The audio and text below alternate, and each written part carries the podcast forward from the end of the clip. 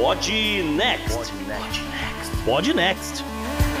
Fala galera, estamos aqui para o episódio 12 do Pod Next. Temos vários assuntos bacanas hoje, para isso tô eu, JP, que perderam meu teste de Covid. Não sei se eu tive ou se eu não tive. E agora? Salve JP, salve ouvintes! E parafraseando o JP, não tenho medo de barata, só tenho medo de mulher maluca. Agora, mantenha as baratas e outros insetos longe de mim também. Ih, tem a ver com o programa. Olá, meninos! Olá, ouvintes! Sua correspondente internacional diretamente do Rio, finalmente adaptada ao home office, mas jamais me adaptarei à falta de abraço. Oh! Então, vamos lá, vamos lá que a gente tem muita coisa para falar hoje. Isso, JP, só um abraço rápido. O Pablo Costa da Silva, ele é caminhoneiro, ele pediu pra gente mandar um abraço pra família Silva de Araçagi, interior da Paraíba. Fica aí mais ou menos uns 100 quilômetros de João Pessoa. Abraço, Pablo. Beijo, família Silva. Abraço. E no programa de hoje, a nossa pauta quente vai falar de privacidade, aplicativos de rastreamento e os usos da tecnologia durante e após a pandemia de Covid-19. A personalidade é positiva essa semana e vem dos nossos vizinhos uruguaios. Bem-vindo ao Podnext, Luiz Lacalepo. A estatística vem dos Estados Unidos por mais um ano a taxa de natalidade caiu. Será que o preço de ter filho tá ficando muito alto? E tem várias comparações por aí entre a crise econômica de 2020 e outras tantas crises na história. Mas será que essas comparações são válidas? Eu respondo na coluna de economia. O destaque bizarro da semana vem do sistema judiciário, tanto em Singapura quanto nos Estados Unidos. No meio ambiente, as vespas assassinas não vão dominar o mundo. E serão os gafanhotos os novos colonizadores da África? E para fechar com chave de ouro, a agenda da semana tem novidades. O amor dos nossos ouvintes via e-mail e minhas sempre queridas dicas para alegrar a sua quarentena. Estão prontos? Vamos lá!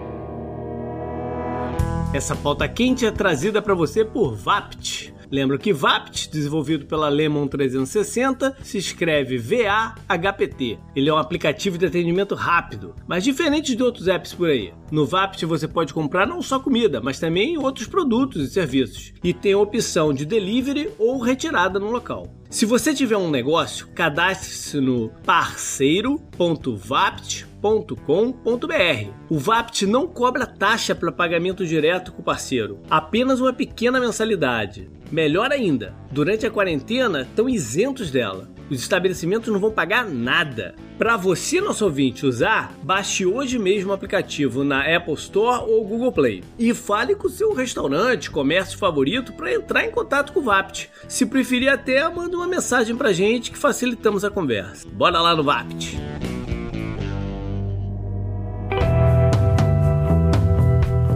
Assunto quente da semana.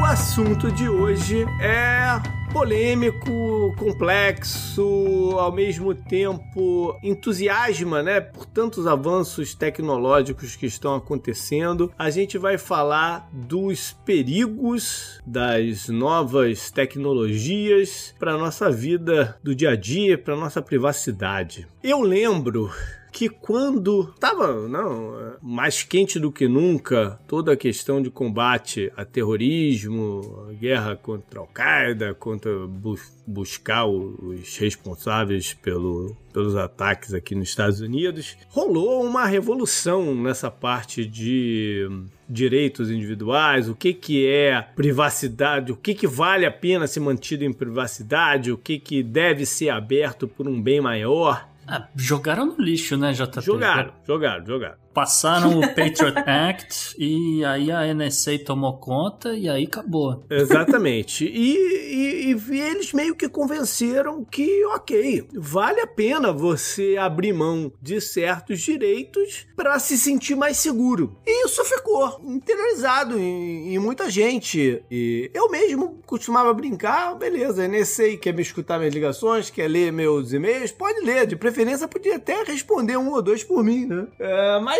é, é um assunto difícil, né? Porque a, as tecnologias foram evoluindo. Naquela época não tinha smartphone. Tinha smartphone, mas não era tanto quanto hoje, 10 anos depois, né? Pois é, hoje a gente faz tudo via telefone. Pouco né? mais de 10 anos. E provavelmente é impossível você se manter completamente anônimo na sua vida hoje. É impossível. E se você for ficar em cima do negócio, né? Se preocupar com tudo que você tem, deveria se preocupar, você vai entrar num nível de paranoia que não vai te levar também a lugar nenhum. Porque é o que eu falei, não tem como você fugir. Você tem como tomar certas precauções. Tipo, é recomendável você usar um, um VPN, é, eu tô falando, mas não uso direito. Mas é recomendável você usar um VPN, de preferência um VPN pago, não um VPN grátis, um VPN pago.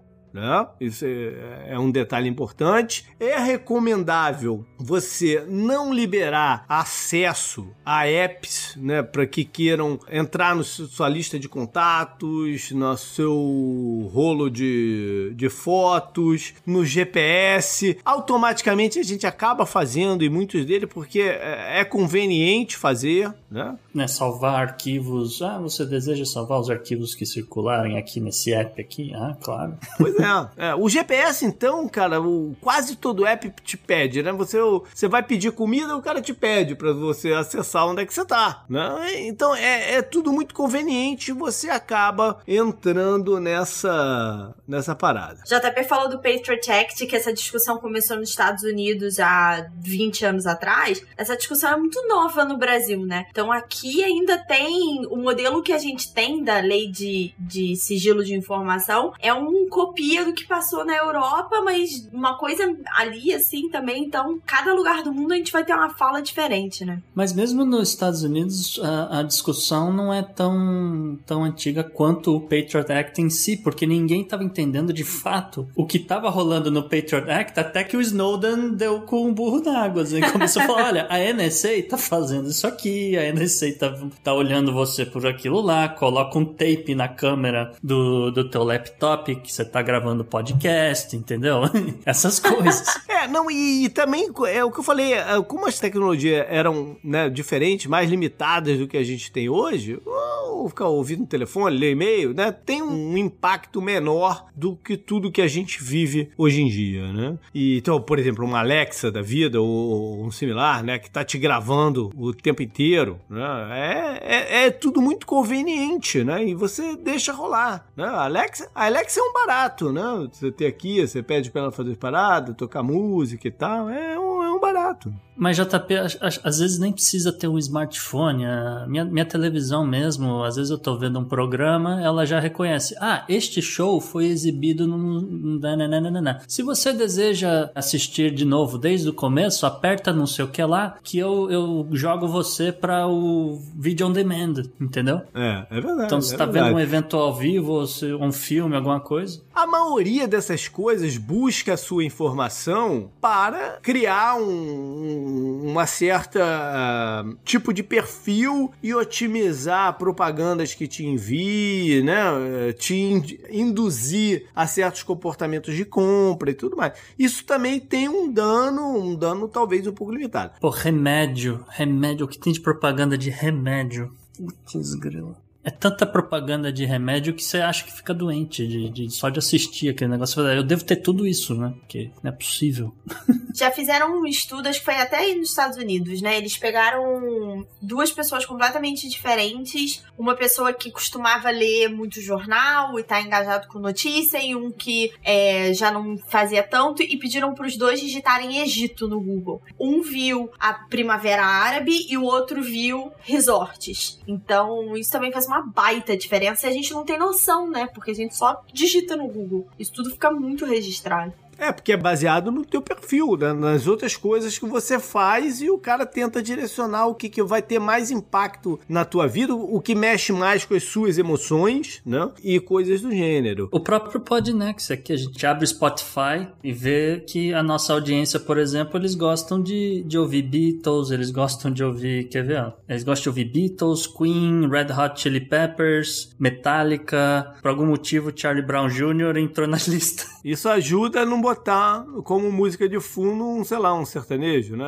Coisa, mas, mas isso tudo são coisas que têm um dano pequeno, vamos dizer assim, na, na, na, tua vida, né? O perigo tá em é, eles usarem esse tipo de informação para outras manipulações, né? É, manipulações políticas, por exemplo, de é, saber para onde vão vincular certas notícias que vão mexer de novo com as suas emoções e de repente te induzir a ter certo comportamento na hora de eleição, ou mais perigoso ainda, nas mãos de certos regimes regimes mais autoritários que têm aumentado né, o número deles aí mundo afora e o que, que esses regimes podem fazer com essas informações, né, de supressão de direitos, supressão de opiniões, coisas do gênero. E aí a gente entra num momento no mundo em que a gente está falando de reabertura de mercados e de economia de cidades a partir do que aconteceu com o coronavírus. E um dos caminhos disso acontecer são esses apps de monitoramento e rastreamento que estão saindo por aí. Esses apps, o, Felipe é, Durante, né, na entrevista que a gente trouxe na semana passada, falou que na China usa-se bastante e tal. Na Coreia e tal. Na Coreia, tem que, tem que responder duas vezes por dia se tem sintomas, se não tem. É, se você mentir e, e, o governo descobrir que você, você mentiu, você tá ferrado. Tem um bocado de, de, de coisas rolando com esses apps. Quando a gente traz isso para o mundo mais ocidental, Estados Unidos, Europa, etc., entra nessa parte de privacidade. O que, até onde você pode ir para fazer isso funcionar. Né? Então, o, a, tá aí a Apple, o Google em parceria para lançar o negócio e tal, uhum. e tá se gerando uma polêmica danada, né? De como os caras vão fazer isso. O princípio que eles do, do, do que eu vi é o seguinte: você tem seu, seu smartphone, né? Você você vai imputar dados lá, se você foi ou não contaminado com Covid dentro do app. E aí entra também, né, a questão de testagem, o que que dá para confiar ou não do que as pessoas sabem que teve, para ele ser 100% funcional. Mas enfim, isso é uma outra história. Mas o você, você imputa lá e você vai sair por aí com ele, com o telefone. Se você se aproxima da área em que tem algum contato, aí, aí entra aquela coisa de acesso à tua lista de contato. Se entra dentro da. Se entra na área próxima próxima, assim, de alguma proximidade de pessoas que estão na tua lista de contato, essa pessoa vai receber uma notificação de que foi exposta ao, ao vírus. A questão é, se ela vai receber a notificação, o Gustavo estava contaminado e você chegou perto do Gustavo, ou se vai ser uma informação genérica, né? Se ele, o, a, alguns, porque tem vários aí competindo para ver quem é que vai lançar o app que vai ser mais usado e tal. E se é que o governo americano vai apoiar isso de fato, ah, né, vai, porque... vai, vai, porque não vai vai. A Apple e a Google não estão fazendo isso sem saber que vão apoiar. Eles não estão gastando esses recursos todos. Eu tava ouvindo esses dias um dono de restaurante americano que tá em contato, ele é chinês de origem, tá em contato com a China para antecipar a movimentação dessa volta, né, desse mercado. E aí uma coisa que ele fala é que não dá pra gente fazer paralelos, por exemplo, China e Estados Unidos, porque na China hoje, você entra num restaurante, você precisa anotar o número do seu documento, você precisa ativar o seu app e na verdade esse tracking, né, esse esse rastreamento é feito mais por uma contenção, porque se uma daquelas pessoas que tá ali perto de você acusa a doença, o governo consegue testar as outras pessoas pessoas que estavam próximas, porque eles registram até a mesa em que as pessoas estavam. Então, não sei qual é essa previsão dos Estados Unidos se for para avisar preventivamente, mas na Ásia, nessa segunda onda, nessa possível segunda onda, tem a ver com você detectar para evitar, por exemplo, o que houve na Coreia de que uma pessoa contaminada foi a um culto religioso e contaminou tantas outras pessoas, e aí consegue conter antes de que essas, essa segunda, terceira onda é, desenvolva, entendeu? Essa segunda, terceira pessoa passe à frente, né? Porque essa segunda, terceira pessoa vai fazer o teste se é mais ou menos essa ideia. Você saber que você foi, chegou perto e te, e te incentivar a fazer o teste. Incentivar, né? Porque é, na China, por exemplo, é mandatório. Se você chegou perto, você tem que fazer o teste. Né? Aqui eu não sei como é que vai ser isso. Vai, se você vai ser obrigado a fazer ou se você vai ser incentivado a fazer. Né? São duas formas diferentes. Porque o obrigado é, ok, você foi, você foi avisado, vai lá, vai lá fazer o teste. Se você não foi, a polícia bate na tua porta dois dias depois. E aí, meu amigo, tu vai ou não vai? Né? São, são, são formas um pouquinho diferentes. Mas o fato é que você, é, aqui nos Estados Unidos, provavelmente a pessoa vai ter que baixar o app e concordar com a parada. Né? E aí, qual o percentual de pessoas que vai fazer isso? Né? Porque existe uma desconfiança do governo imensa, né? Mas então, saiu um estudo já dizendo, fizeram esse levantamento quantas pessoas baixariam nos Estados Unidos, menos de 50%. Aí vai ter que virar mandatório. Esse é o problema. Esse é o problema. Mas é isso que eu tô falando, JP. Eu não, não sei, assim, eu não sei se, o quanto que o governo, tanto republicano quanto democrata, vai falar tem que fazer assim e acabou. E o americano vai fazer, enquanto que você vai ter redneck que vai falar, então tá, eu vou ter dois celulares, um aqui só para fazer telefonema, que é o que eu vou usar quando eu sair de casa, e meu smartphone vai ficar carregando o dia inteiro. Aí vão ter que melhorar o, o sistema e, por exemplo, fazer alguma não coisa tipo da China lá com o QR Code. Aí, meu amigo, vou dar um exemplo. Você quer entrar na Disney, você vai ter que apresentar o QR Code aqui, senão você não vai entrar. Se você quer entrar no. Entendeu? Se você, se você quer ter uma vida social normal, ou próxima do normal, você vai ter que apresentar a parada. Ah, e tudo bem. Vai precisar ver se pra ir num, num supermercado vai ser assim também, então. Eu escutei uma, uma das cientistas que está desenvolvendo um desses apps, que é lá da Universidade de Stanford, ela falando que basta em torno de 60% das pessoas, não precisa ter 100% das pessoas, entendeu? Para ele ter a eficiência de tentar conter o avanço do vírus. Então, vamos ver qual vai ser a forma. O fato é, há uma tendência das pessoas não concordarem com isso, porque existe uma desconfiança grande do que, que o governo pode fazer com essas informações justas ou não. É, e as empresas também, né? Desconfiança das empresas. Exatamente, isso é uma outra conversa também, na verdade, né? Por que, que a pessoa tem essa desconfiança do governo imensa e, por um outro lado, vai lá no Facebook e faz aquelas brincadeirinhas lá de perfil, qual personagem da série eu seria, né? Que você tá entregando as outras informações do mesmo jeito, só que tá entregando pra uma empresa que é o Facebook. Aí a pessoa reclama da tecnologia de reconhecimento facial, que essa é uma outra coisa, né? Que vai ser, especialmente quando o 5G estiver totalmente funcional, isso vai ser algo que a gente não vai ter como escapar, né? Não, reconhecimento facial vai, vai acontecer. Pois é, mas as pessoas reclamam, mas vão lá no, no, no app e botam a, a, fotinha dela lá para envelhecer 20 anos e ver como é que ficaria, né? Você entrega... A diferença, JP, é que não vai ser um, um, vamos dizer, o reconhecimento facial não vai ser um negócio eu estou monitorando para Covid. Eles vão chamar de Freedom Act. É como tem na Inglaterra o CCTV, né? Que, que CCTV, é. porque estamos procurando terroristas. Eu não quero saber se você tem Covid ou não tem. Isso aqui existe para procurar terrorista. Essa vai ser mais ou menos a desculpa. Mas a conversa contrária é o seguinte: vai ser para te evitar fazer certas coisas, como em Hong Kong, nego não pode ir lá fazer protesto, né? Porque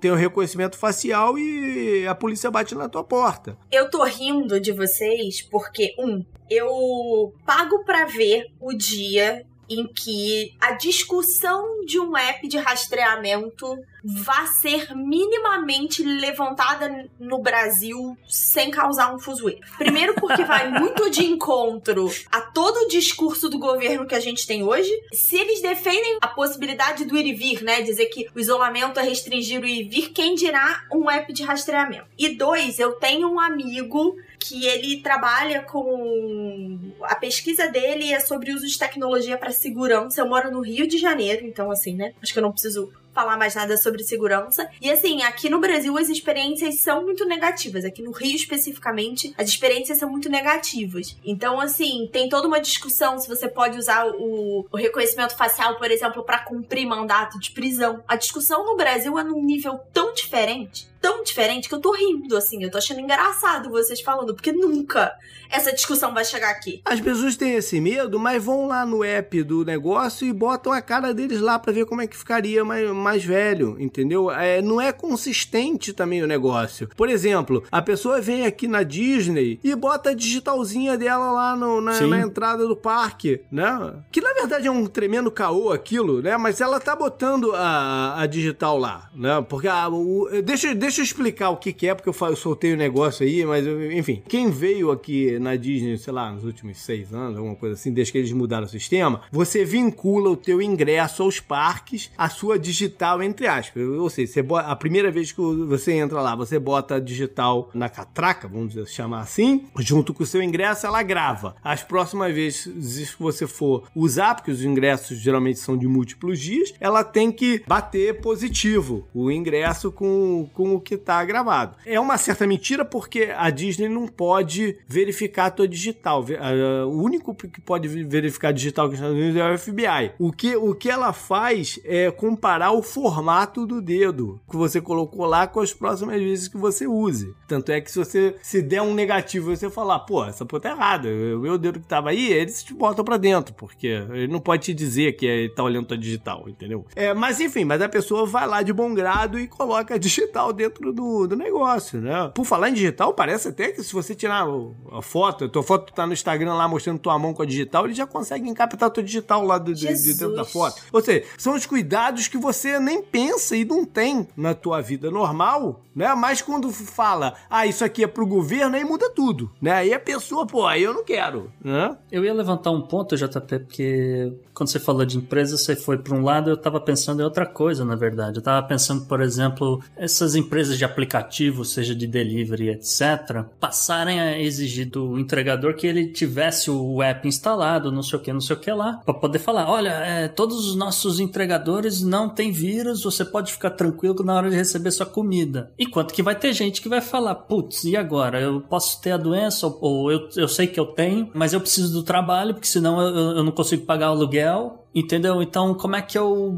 vou burlar o sistema? Então, você começa a criar alguns nichos, algumas pessoas que vão falar, cara, eu sou completamente contra esse negócio, porque eu, eu preciso trabalhar, entendeu? Eu preciso desse emprego, eu preciso desse dinheiro, entendeu? E não, e pode ser até uma espécie de um blackmail, como é que eu, como é que eu traduzo blackmail? Chantagem. Uma chantagem, você, ah, você não quer fazer, então você não vai ser contratado. Ou você vai ser demitido porque você mentiu aqui e fala, cara, mas eu, eu tenho bocas para alimentar na minha casa, como é que eu faço? Não é muito diferente de você só pode trabalhar aqui nessa empresa se você fizer um exame de álcool e droga, não é, não é tão diferente. Não, né? não. No, no, fundo é o mesmo princípio, e né? tem um, um outro ponto também que é com relação ao reconhecimento facial, porque eh, acho que a gente mencionou a, a Amazon, que trouxe a, a essa tecnologia da China. A mesma câmera que faz o reconhecimento facial, ela faz monitoramento de temperatura dos empregados. Então ali em teoria você instalou ali no galpão, você está monitorando ali a temperatura do pessoal e vão, ah, pode ser que aquela pessoa esteja doente, vamos falar com ela, vamos fazer uns testes, manda ela fazer teste de doença, etc. Só que eu também consigo enxergar essa tecnologia tá sendo usada, por exemplo, para estar tá monitorando algumas mulheres executivas em cargos meio estratégicos que de repente tem uma diferença de temperatura porque de repente a, a pessoa ficou grávida e ela não vai falar para o chefe, etc, que ela está grávida naquele momento porque ela sabe que tem uma reunião, ela sabe que tem um evento, que ela tem que fazer uma palestra, ela sabe que tem isso, que tem aquilo, um treinamento, não sei o que. Tá falando, vou segurar um pouco, vou tirar férias ali mais para frente, quando não der mais para trabalhar, vou comunicar, não sei o que, porque vai que eu sou demitido agora, eu preciso da grana também. Uhum. Entendeu? Então eu consigo enxergar um certo, uma certa malícia de certas corporações nesse negócio. E várias outras coisas que a gente não consegue enxergar, mas que já tá na cabeça deles, né? De, do, do que fazer com essa tecnologia toda. Coisa. E não tem como fugir. Eu até fiz uma brincadeira há pouco tempo. Ah, pô, nesse tempo de Covid, o que, que vai ser desse monitoramento facial, já que todo mundo vai estar de máscara?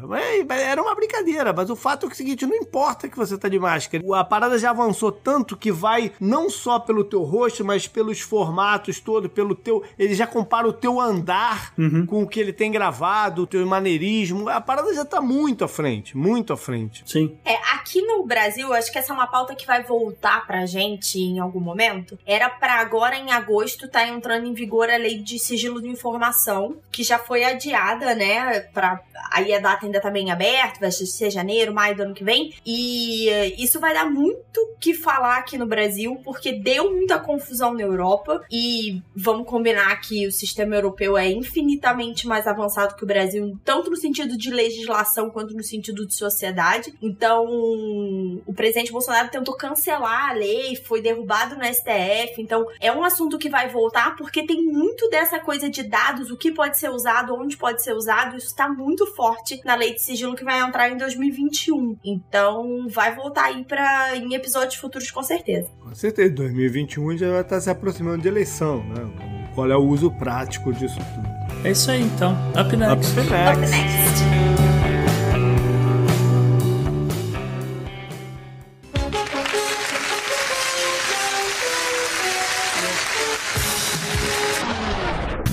Personalidade da semana, vamos ficar aqui na América do Sul. É o presidente do Uruguai, Luiz Lacalle Pou. E aí, Bela, por quê? Bem, a gente ficou pensando, né?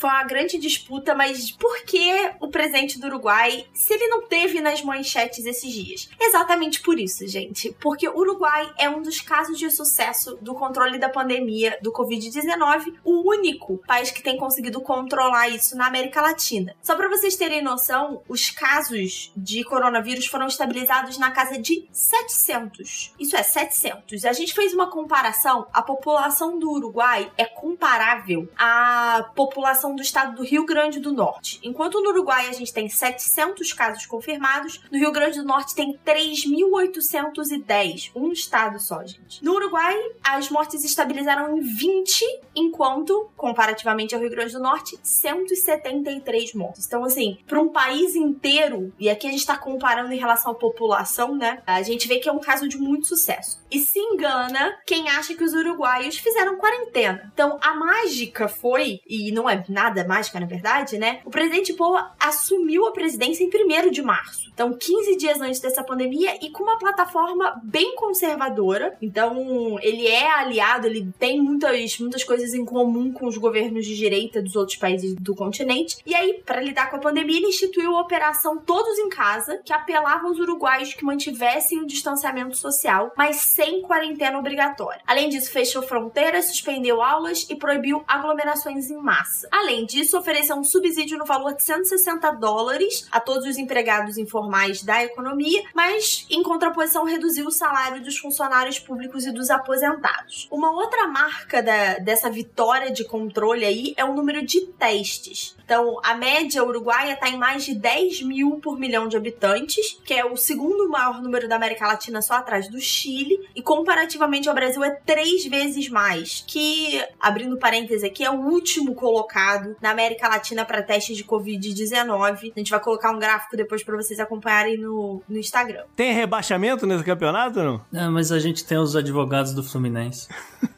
Ai, que piada horrorosa, Gustavo. E olha que eu sou flamenguista, hein? Eu não sou nem tricolor, mas olha que piada horrorosa.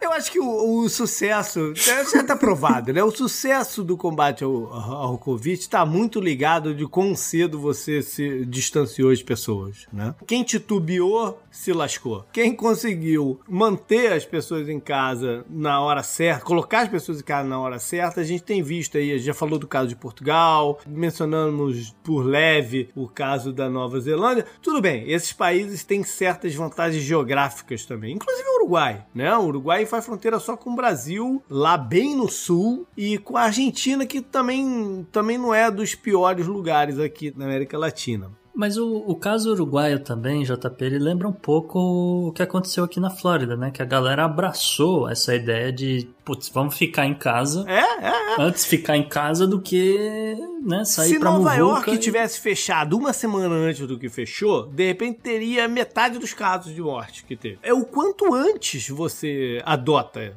a, a política, né? Eu acho que é tudo junto. Porque, por exemplo, você não vê uma quarentena. A quarentena do Uruguai foi muito menos forte do que Nova York, por exemplo. E tá funcionando. Tanto que, enquanto aqui no Brasil, eu não sei como é que você está na Flórida. Aqui no Brasil, a gente ainda fica discutindo quanto tempo mais vai ter quarentena, não vai, vai reabrir, não vai. O Uruguai já tá preparando para retomar as atividades normais. As aulas vão voltar, vai manter as fronteiras fechadas, vai manter a proibição à aglomeração, mas as aulas estão voltando e já tem várias autorizações de atividades ao ar livre. Então, sai muito mais rápido também, né? Porque não se espalhou. Eles fecharam a tempo. Você tá falando que não, não foi uma quarentena total. Ok, mas fecharam, se distanciaram. Já tá provado que o, o, o, vírus vai de pessoa para pessoa. Então, você afastando as pessoas, mais cedo você tem um resultado. Você afastando quando tá, tá todo mundo contaminado, tem outro resultado. Respondendo a Isabela, não sei como é que tá na Flórida, a Universidade da Flórida anunciou essa semana que vai retomar as atividades normais a partir do próximo semestre, né? Começando aulas no final de agosto e tal. Tá tudo normal, vamos dizer, mas é claro que quem, por N motivos, quiser ter aula né, através da internet, não sei o que, também vai estar vai tá disponível. E isso condicional também é o que acontecer nos próximos meses, né? É, tem que ver,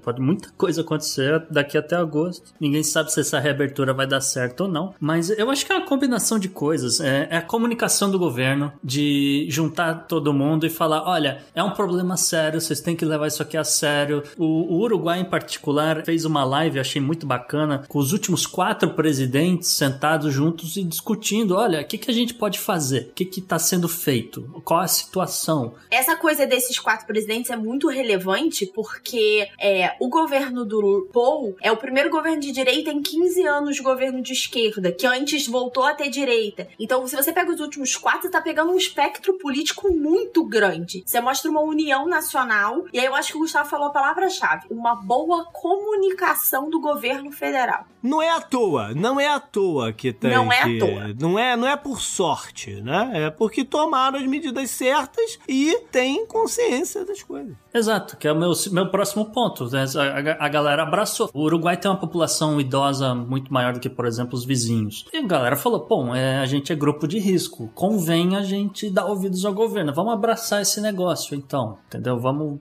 pelo menos até pra gente entender o tamanho da, da confusão. E aí depois você vai, daí pra frente você consegue é, é, é, controlar. Né? Que nem eles falaram: ah, não, não tem aglomeração. Então limita o número de pessoas que tem no cassino, limita o número de pessoas que tem no restaurante e por aí vai. E também não é só, é claro que tem uma vantagem geográfica, uma população menor, mas não é só isso também. Não é só isso que traz um caso de sucesso, especialmente quando você olha para América Latina que tem outros países de tamanho pequeno, né? O Brasil é o único continental e que também estão sofrendo pra caramba, vi de Colômbia, por exemplo. É, eu falei geográfico na, na parte de fronteiras dele, né? Que é um pouco mais tranquilo. Porque o, o, o grande pepino é o Brasil. E, e eles são bem lá no sul. Só que é mais frio também. Né? Então tem aquela coisa das pessoas quererem né, ficar em lu- em lugares mais fechados, ainda mais nessa época do ano. Eu tava considerando me mudar pro Uruguai, o Gustavo falou que faz muito mais frio, já desisti, cara. Eu sou carioca, eu tô de moletom hoje que tá 20 graus. Ah, mas é tranquilo. não, é- não é tão. Não é, não- não é frio, frio, frio de Chicago, por exemplo. Aff, nem fala do frio de Chicago. Tá certo. Up next. Up Next.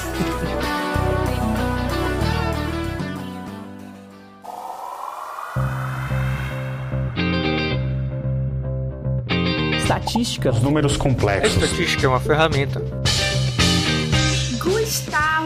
Finalmente conseguimos uma estatística que não tem a ver com Covid-19. Isso mesmo, Isabela. Essa semana a gente tem dados sobre os nascimentos nos Estados Unidos com relação a 2019. São dados que o, o- a Secretaria de, de Trabalho né, costuma trazer. É, geralmente essa época do ano, é, porque a né, galera tá entrando em férias ou, ou tá se programando pro, pro próximo semestre, porque né, o calendário nos Estados Unidos gira em torno do, do calendário escolar, né? Bom, com isso em mente, nós nós tivemos é, mais um ano de queda da relação do número de, de nascimentos nos Estados Unidos. É uma tendência que vem desde 2007, a única exceção sendo 2014, quando começou a, a ter uma mudança com relação às tropas dos Estados Unidos no Afeganistão e em outras áreas de conflito. É, o governo Obama cortando pela metade o número de tropas nesses países, retornando esse pessoal para os Estados Unidos. A galera voltou para os Estados Unidos com os hormônios à flor da pele, é isso viu? Exatamente. É, agora eu sou herói de guerra, eu quero me casar, né, JP? Isso é uma coisa histórica do país, né? Mas ainda assim foi uma, uma ligeira alta. Não foi grandes coisas. Então, só traduzindo isso em números para as pessoas, os Estados Unidos teve em 2019 3 milhões 750 mil nascimentos. As mulheres estão tendo muito menos filhos, é, principalmente comparado com a década de 90. Houve uma, uma queda aí de 15% no, no número de filhos. Hoje esse número está em 1,77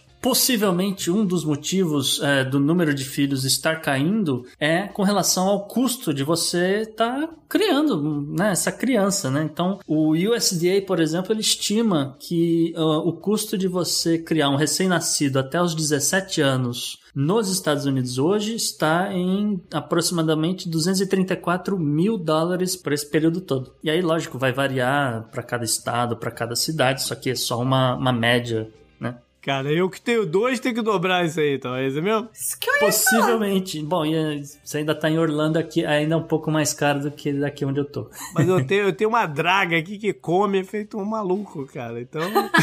e olha só, lembrando que isso não tá contando custos de universidade nos Estados Unidos, hein? É até os 17 é, exatamente. anos, hein? 17 anos é isso é provavelmente incluindo você estudar em escola pública até os 17 anos, Sim. né? Então isso aí é só alimentação, vestuário. Eu acho que algum... tem tudo a ver. A galera tá mais consciente, né? O, a grana tá mais apertada, a galera tá mais consciente e tá tendo menos Não vida. só isso, tem, tem muita coisa aí, eu acho, né, gente? E, e já fizeram um estudo porque é, os baby boomers são a geração pós-crise de 29, né? E aí questionaram se com a quarentena a gente veria a mesma movimentação. E meio que já eliminaram essa ideia. A gente talvez não tenha uma onda de crescimento ano que vem causada pelo pessoal trancado em casa. É, não tem. E também não tem mais festivais de rock, a galera não trepa mais como trepava. é verdade, cara. Ai. A nova geração não é muito chegada, não. Fale por você, JP. Upinex. Pelo amor de Deus, Upinex, tudo teu.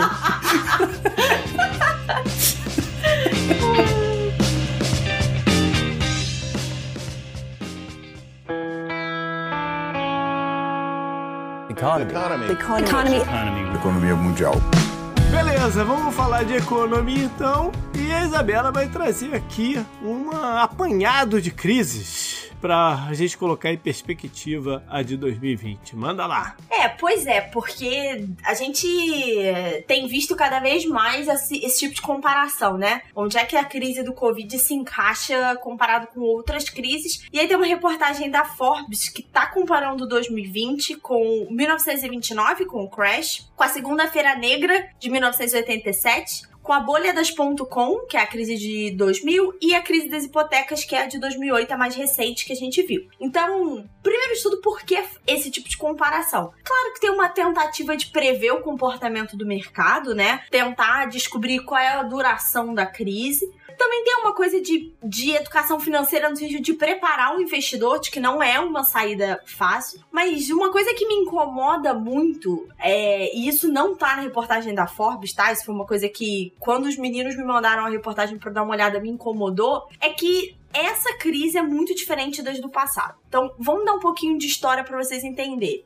Crise de 29, que é o histórico crash da bolsa, perdeu ao longo da crise quase 90% do seu valor, só recuperou na década de 50. É uma crise de mercado financeiro, foi causada por um crash direto na bolsa. A Segunda-feira Negra de 1987 é um composto de mais notícias que aconteceram ali na sequência, que sozinhas poderiam não ter causado nada, ou poderia ter sido uma queda mais leve mais. Os problemas de tecnologia da época atrasaram vários pedidos, várias ordens, permitiu venda de ação durante o final de semana. Então, se chama Segunda-feira Negra porque você toma um tombo muito forte, né? numa segunda-feira. É, abre parênteses, curiosamente, na Austrália é conhecido como Terça-feira Negra, porque quando os resultados saem já é terça-feira na Austrália. É, pá, na, na Austrália não é, não, não é antes? A gente sempre fala na Austrália o cara já foi preso, não sei o que, alguma coisa assim? Pois é, não, no, nesse caso Eles não. Eles atrasaram na parada? É 1987.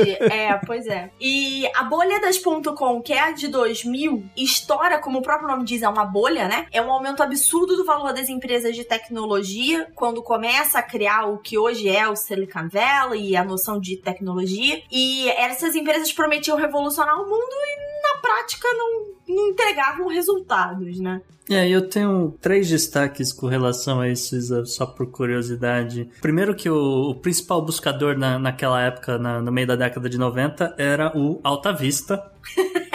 não, não tinha exatamente o YouTube na época, mas existia o broadcast.com, que era uma rádio, uma transmissão de rádio pela internet. E existia também uma coisa chamada GeoCities ouvinte, que tá tirando carta em 2020, não faz ideia do que é o GeoCities. E o ponto é que essas três empresas foram compradas pelo Yahoo. O Yahoo jogou bilhões de dólares né, para os, os donos, os developers, etc. E nenhuma dessas três empresas existe hoje em 2020. É, eu posso fazer você se sentir mal agora ou no final do episódio quando a gente parar de gravar? Porque eu não lembro de nenhuma dessas empresas, Gustavo.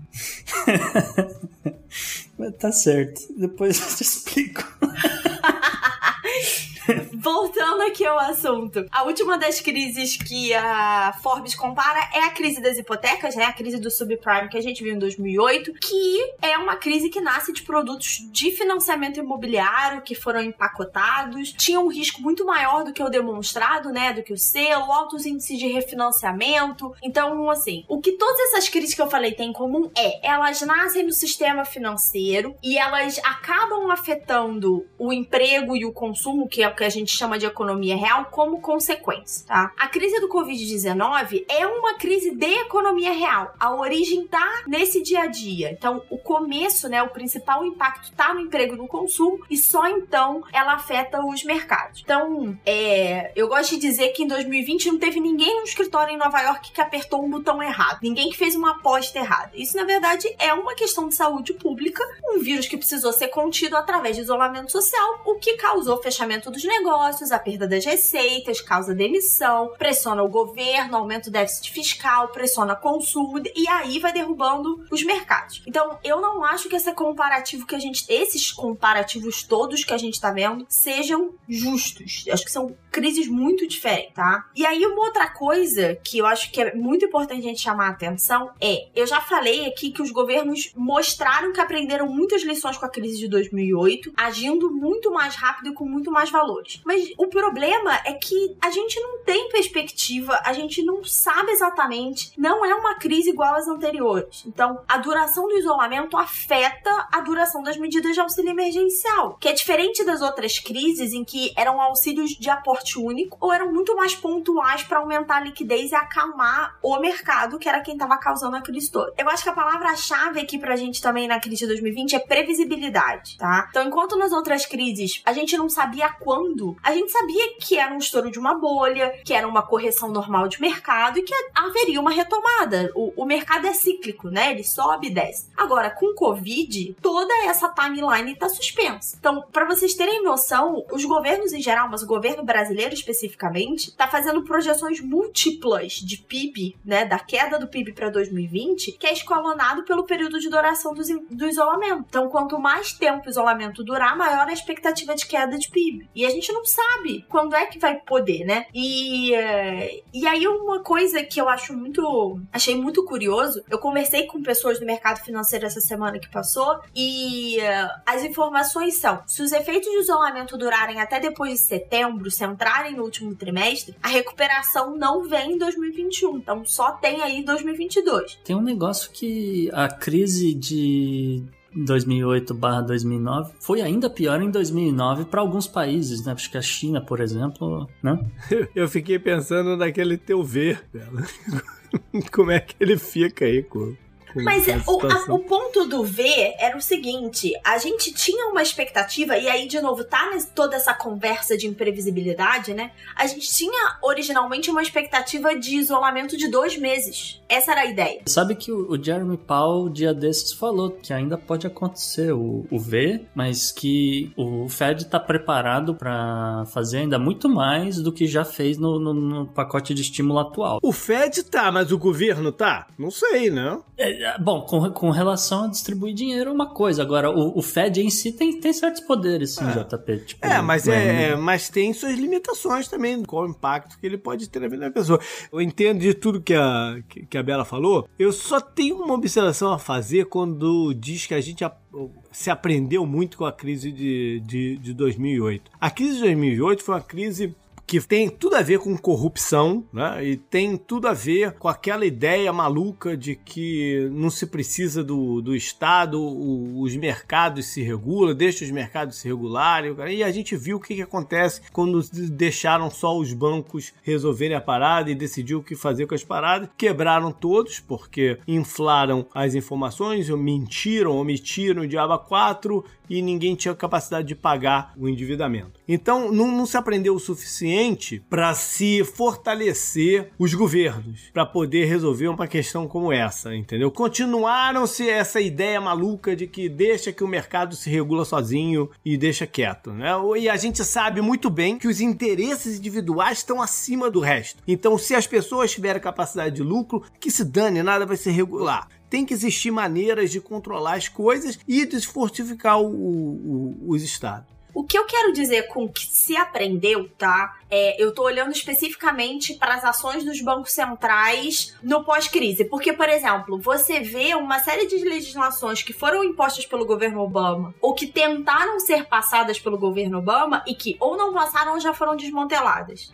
Então, tem, de novo, a questão de você ajustar mais ou menos a legislação, o controle sobre essas empresas também é cíclico, assim como a economia. Então, se aprende aprende, mas se esquece, né? Que é preciso, que é preciso ter essas regulações. Porque a gente já tá vendo de novo, já, já tá pipocando de novo notícia que eles estão fazendo é, empréstimos, inflando créditos, já tá, já tá vindo de novo. Então se aprende, mas se esquece. É, eu, eu entendi o que você falou, que se aprende, que estão se agindo mais rápido, isso tudo é ótimo, né? Mas tem o outro lado também. Antes de eu, de eu continuar, uma coisa que eu queria incluir é, para quem não entende qual foi a lógica da crise de 2008, assistam a Grande Aposta é um filme muito bom e ele explica bem, de uma forma bem clara, o que exatamente causou né? E aí, a gente tava falando de o que, que aprendeu, não aprendeu e tal. Um dos problemas é essa previsibilidade, né? Então a gente falou que a gente não tem como saber e tal. E aí eu tava contando que eu conversei com umas pessoas do mercado financeiro. E aí o que eu achei muito engraçado é: o pessoal fala assim, ah, o fim do isolamento. Mas não é o fim do isolamento a gente poder circular na rua. É você poder ter o mesmo fluxo de pessoas nas lojas, por exemplo. Lojas de eletrodomésticos e outros tipos de áreas de comércio comércio. Agora, o que, é o novo normal? Então, acho que essa é a grande diferença do Covid-19. A gente não sabe que mundo é esse pós fim da pandemia, pós fim de, de tudo. Não tem, não tem precedente. Não tem precedente o nível de déficit que teve que ser aumentado por todos os governos. Então, o Brasil tá chegando na casa de 90% do PIB de déficit, a Itália tá batendo 140. Então, vai virar pauta porque vai ter problema na União Europeia em relação a isso, se vai ter enfraquecimento do euro e tudo. Isso não tem precedente. Então, por mais que a gente tenha aprendido, não tem, a gente não tem como saber, tá?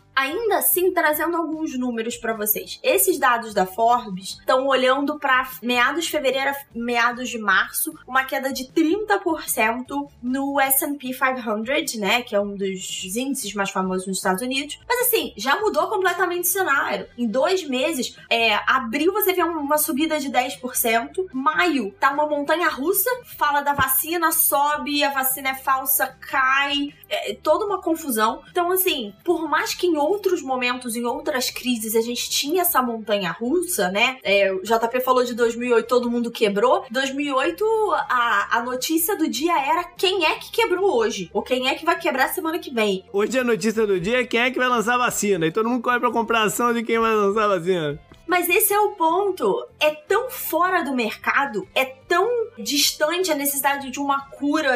As, informações são médicas, elas são de saúde pública. Então tá tão fora do mercado financeiro que é ainda mais incerteza. Para vocês terem noção, o que o Fed já colocou, o, o governo americano como um todo já colocou na crise de 2020 é mais do que 2008 e 2009 inteiro, na crise inteira das subprimes. E aí não tem, não tem como saber assim. Então, por mais que as falas dos políticos melhorem ou piorem os mercados, não tem nada que a gente possa fazer e não tem nada que a gente possa fazer para prever, porque é uma crise muito diferente de todas as últimas que a gente viu aí. E galera, perturbem como eu tenho perturbado a Bela a trazer aqui no, no Pauta de Economia alguma hora uma explicação do que aconteceu na Bolsa de 24. Encha ela lá no Twitter e no, no Instagram de mensagem. Por favor, traz pra gente o que, que aconteceu na, na no, no, no, Crash de 29. Eu vou deixar mais uma dica, tá? O SciCast tem um episódio de história do mercado financeiro que trata de todas as bolhas, desde a bolha das tulipas. Então, hashtag fica fica a dica. Vai estar no post de recomendação. Legal. Up next. Up, Up next. next.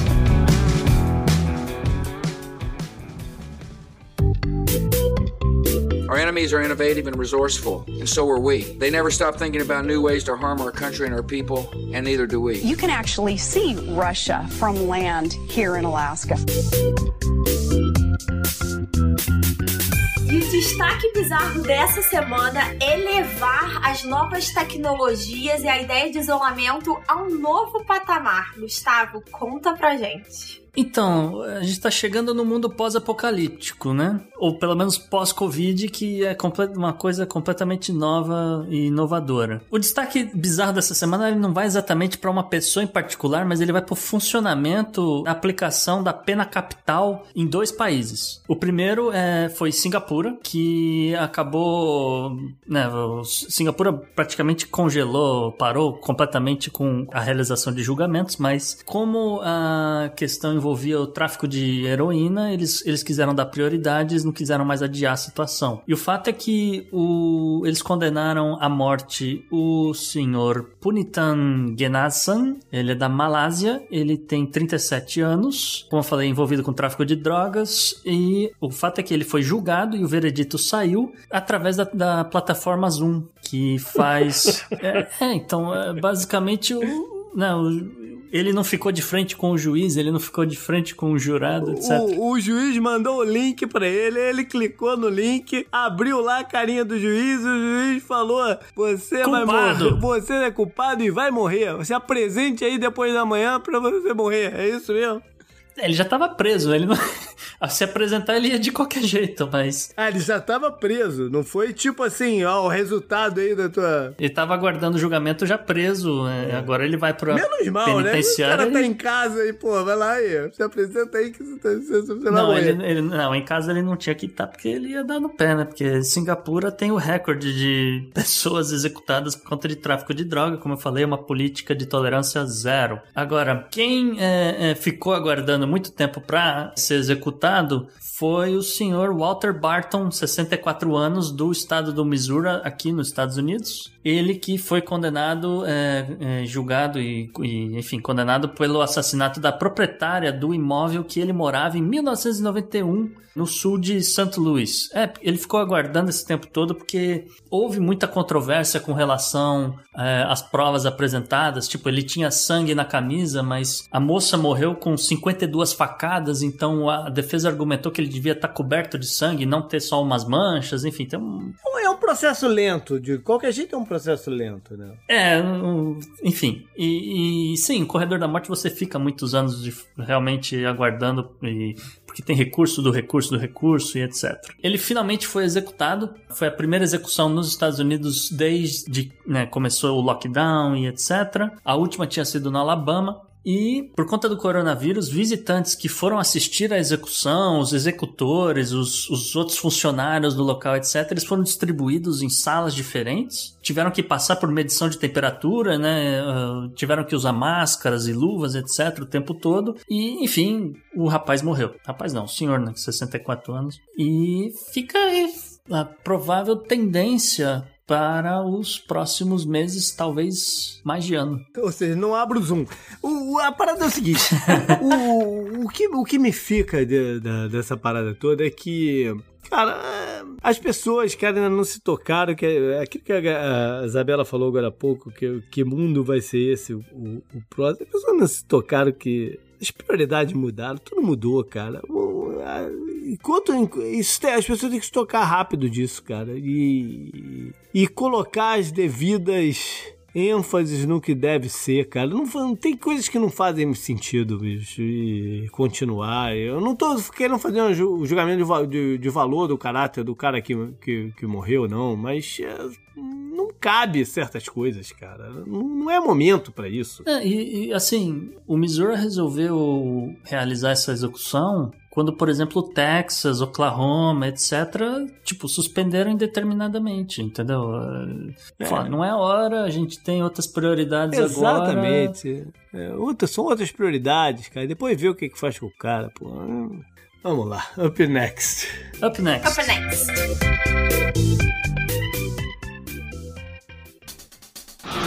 Pela união dos seus poderes, eu sou o Capitão Planeta! Vai, Planeta! Gustavo, devo estar com o meu inseticida à mão, não?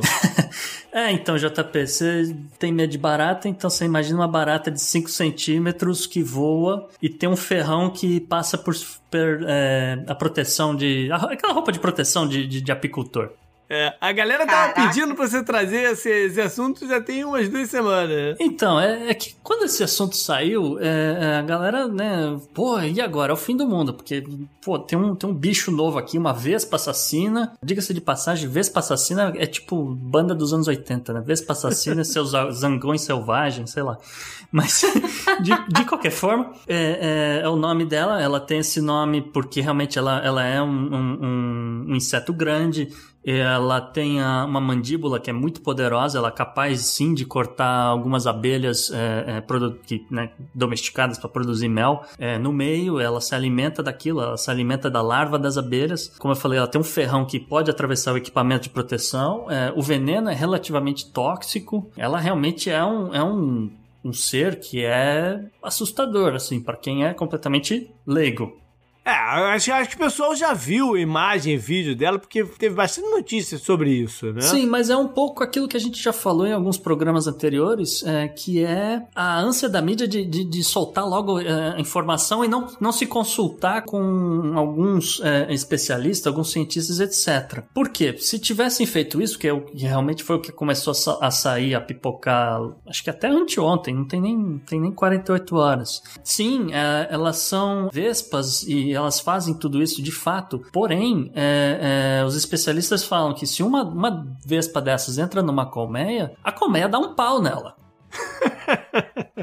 e há vídeos de, de, de, uma vespa que entrou numa colmeia, eles, acho que ela foi colocada ali dentro, as abelhas viram e elas começam a brigar e de repente rola aquele montinho em cima da vespa e a vespa vai estraçalhada. Entende? Caraca, maluco. É. Mas o, o, a parada é porque é um assunto, foi um assunto interessante, né? Foi, foi, foi um assunto bacana, porque foi, é uma, é uma novidade. Essa vespa não existe aqui nos Estados Unidos, né? Porque, apareceu nos Estados Unidos e Canadá. Chegou aqui. Isso por acidente, né? Falaram dois avistamentos dessa vespa é, no estado do Washington e dois na província da, da, British Columbia, no Canadá. Elas são lá da Ásia, né? É, ela, ela é nativa do leste asiático, porém ela é muito endêmica ao, a essa área de clima, vamos dizer, temperado úmido desses países.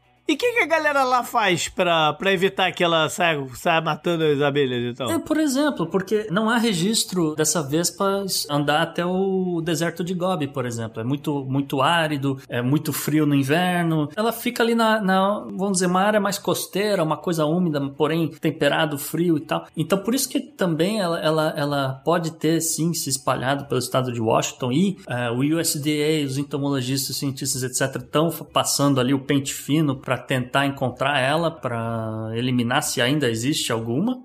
Mas não tem muito risco dela descer e ir para outros lugares. Não, a, a, nenhum entomologista, por exemplo, da Universidade da Flórida, do Arizona, do Nevada, todos eles fizeram mais ou menos declarações parecidas. Eles não acham que, que a Vespa consiga, por exemplo, é, cruzar as montanhas rochosas. Eles não acham que ela sobreviveria, por exemplo, no, no norte do Nevada, mas se por algum motivo ela conseguisse, que ela com certeza não sobreviveria no sul do estado. E aí, daí, para chegar aqui na Flórida, são outros 500, né? Ainda bem, cara, porque eu tomei uma, eu tomei uma picada de Vespa normal, coisa de uns seis meses atrás, e doeu pra caceta. Fiquei imaginando só tomar uma dessa daí. O grande problema, pelo que eu entendi, é que não há predadores naturais né, nessa região. E aí a população poderia sair de controle, não é isso? Sim, existe essa possibilidade no caso do, do leste asiático. É, existem aves de rapina, existem alguns é, fungos e outros parasitas que, que acabam atacando ela e, e, e, e né, acabam é, controlando a população dessas vespas. Aliás, isso é uma outra coisa que é interessante dizer: a população de vespas ela se multiplica muito devagar. Enfim, por todos esses fatores que a gente falou de clima, de é, fatores geográficos, inclusive, o pessoal acha que a apicultura não, não está exatamente ameaçada nesse exato momento. Porém, é, como eu falei, já tem toda uma comunicação feita com apicultores do estado de Washington, é, da província lá da, do Canadá. E é isso, é monitorar e ver se ainda sobrou alguma. E também começar a monitorar um pouco mais esses containers que estão chegando nos Estados Unidos, nessas regiões que estão um pouco atrasados aí por causa de Covid, etc. E a, sei lá, a Vespa vai lá, faz um ninho e acaba sendo chegando assim dessa forma no, nos Estados Unidos.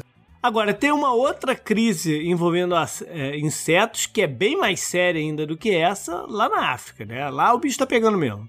É, ali é feia coisa, viu, JP? Porque, inclusive, né, foi tema de uma coluna minha no Xadrez Herbal algumas semanas atrás. Mas só para relembrar, países do chifre da África, como Etiópia, Somália, etc., estão convivendo com um grande enxame de gafanhotos, uma explosão da, dessa população, né, com, contrastando com a população de vespa que se multiplica devagar. A de gafanhotos é outro papo. São trilhões de insetos. Há imagens por aí na, na internet, fotos e vídeos, etc. É uma coisa absurda, de fato. É, não é a primeira vez que, que isso, esse tipo de coisa acontece. Há registros nos Estados Unidos de, de nuvens de gafanhotos com situações similares. Porém, pegou todo mundo de surpresa, pegou esse, esse, pessoal todo um pouco antes da, de estourar essa pandemia. Ainda era inverno e a galera estava se preparando para plantar. E isso é um problema muito sério, porque come, né, começa ali a brotar, o, vamos dizer, um, um milho, um, alguma coisa assim, e os gafanhotos vão lá e destroem a planta. E, enfim, a galera vai está passando por um momento de, de fome no, no, chifre da África por conta disso daí. E, como eu comentei lá na, na minha coluna, essa explosão de população ocorre por conta da variação da temperatura no inverno. Isso afeta o nível de serotonina no, no cérebro do gafanhoto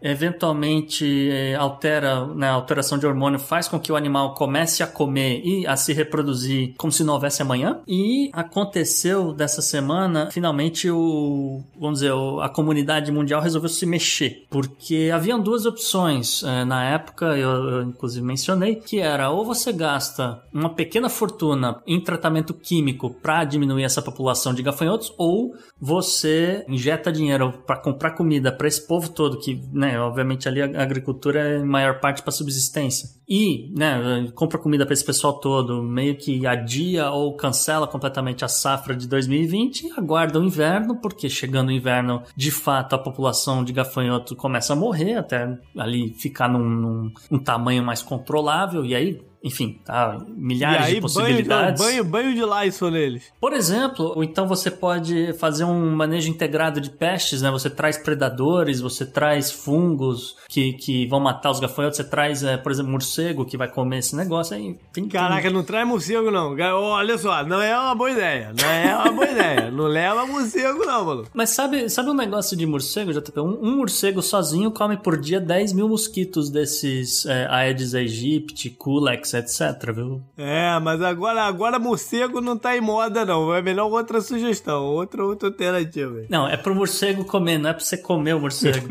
é, mas, de qualquer forma, tá aí o Banco Mundial, ele vai estar tá disponibilizando 500 milhões de dólares para esses países afetados, sendo 160 milhões liberados imediatamente para compra de comida e o resto vai, vai acabar financiando ali a compra de sementes, de fertilizantes e outros implementos que eles precisam eles vão precisar para o plantio no próximo inverno. Caraca, boa sorte pra galera de lá, cara.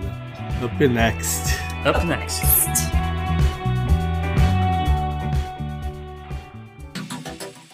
Anote no seu calendário.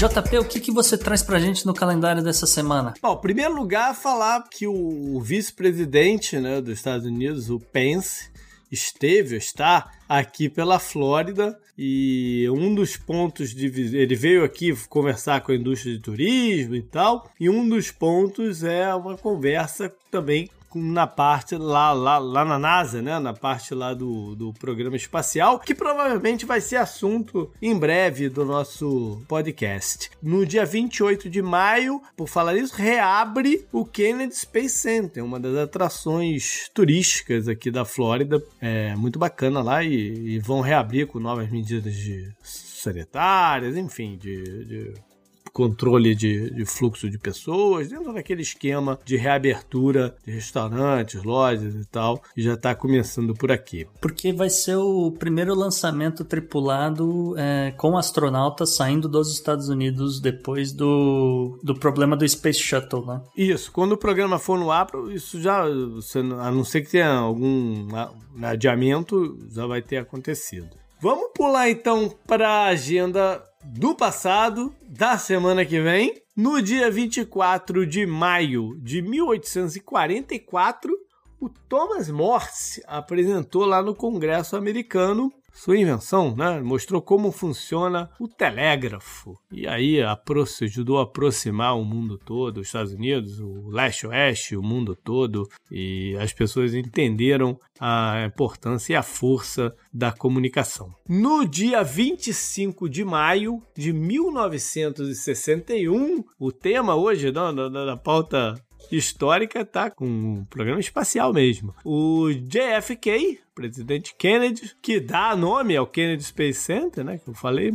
E algumas avenidas. É, é. corta, corta.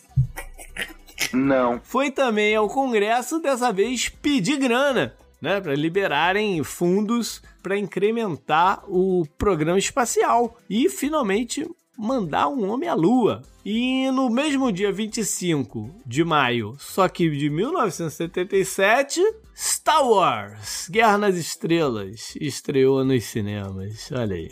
Um filme sobre a vida, o universo e tudo mais. É, e, e muito mais.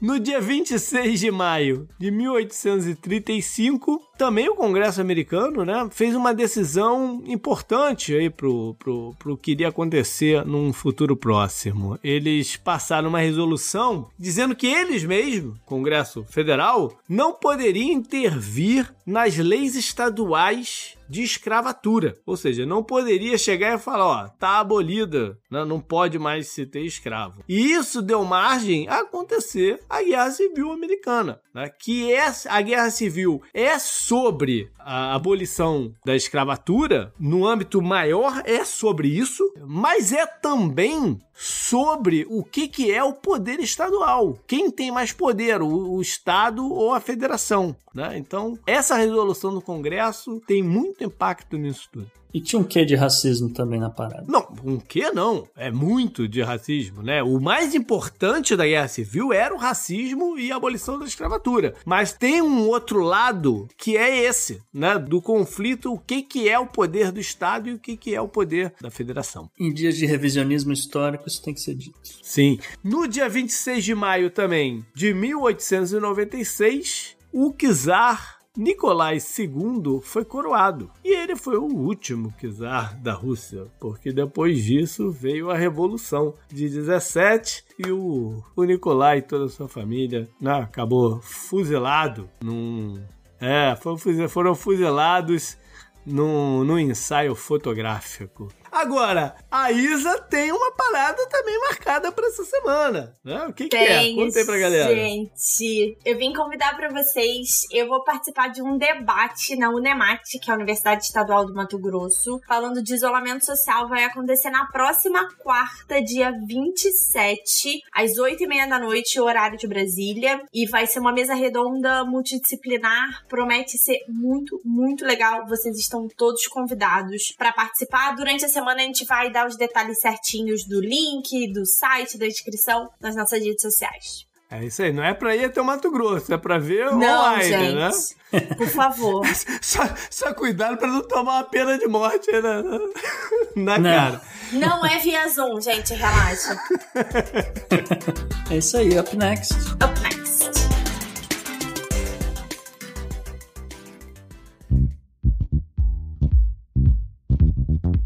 Mensagem, mensagem, mensagem. E voltamos com a semana de leitura de e-mails. Hoje temos um e-mail internacional. Isabela, lê pra gente o e-mail do Fernando. Então, é internacional porque é nacional para mim, né, gente? Então, o Fernando manda assim pra gente. E aí, galera, tudo na paz? Passando só pra dizer que o podcast está muito maneiro. Obrigada, Fernando. O formato em sessões está bacana e a edição e o tempo de duração também. E é sempre legal quando trazem algum convidado, como o Felipe ou o rapaz que mora na China. Está sendo uma ótima companhia para minha ida ao supermercado aos domingos pela manhã. grande abraço, Fernando Lourenço, de São Paulo, capital. Um abraço, Fernando, e um beijo para todos os paulistas que estão aí na capital. Um dos outros e-mails que chegou pra gente é do Thales Souto. Ele não vai dar para ler ele todo aqui porque ele é grande, mas ele tá dizendo que ele é novo no mundo do podcast, mas já incluiu o Podnext na rotina e obrigada por isso. A gente sabe que tem muito podcast por aí. E aí ele dá algumas sugestões pra gente falar, por exemplo, notícias mais variadas, do tipo que o Gustavo twitta muito. A gente vai falar aí das nossas redes sociais, continuar com o quadro de entrevista. Juntando o que o Thales Thales sugere com o e-mail do Fernando, acho que eu vou começar a falar sobre como escolher pimentão na feira, como, né? Porque ajuda os dois. Brincadeira, o, gente. O Thales também gosta muito do quadro de entrevistas semanais e tal, falando de pautas do momento. É um pouco difícil pra gente, né, ter entrevista toda semana, mas a gente tenta. A gente vai chegar lá. A gente tá começando ainda, estamos sendo muito honestos, tentando segurar aí mais ou menos umas duas entrevistas por mês, talvez mais. Mas é, eventualmente a gente vai chegar lá, vocês vão ver só. Se vocês tiverem sugestões, mandem pra gente. Então, estamos aí abertos. E ele também dá a sugestão de que a gente fale sempre um pouquinho de China, porque tem sempre um aspecto diferente, uma coisa diferente aí pra olhar. Não tem como fugir de China, a gente sempre fala de China, não tem jeito. Pois é. E tem um pedacinho pra você, JP. Ele tá Opa. muito curioso para ver como é que vai ser o podcast quando as temporadas de esporte voltarem. Eu também. Eu também tô muito curioso. Diga-se passagem, o, o, esporte vale um, um, um, assunto quente em breve aí, o esporte geral. Sim. O Thales sim, manda sim. um abraço da Carolina do Norte, eu devolvo um abraço carioca para você, Thales. Up next. Up, Up next. next.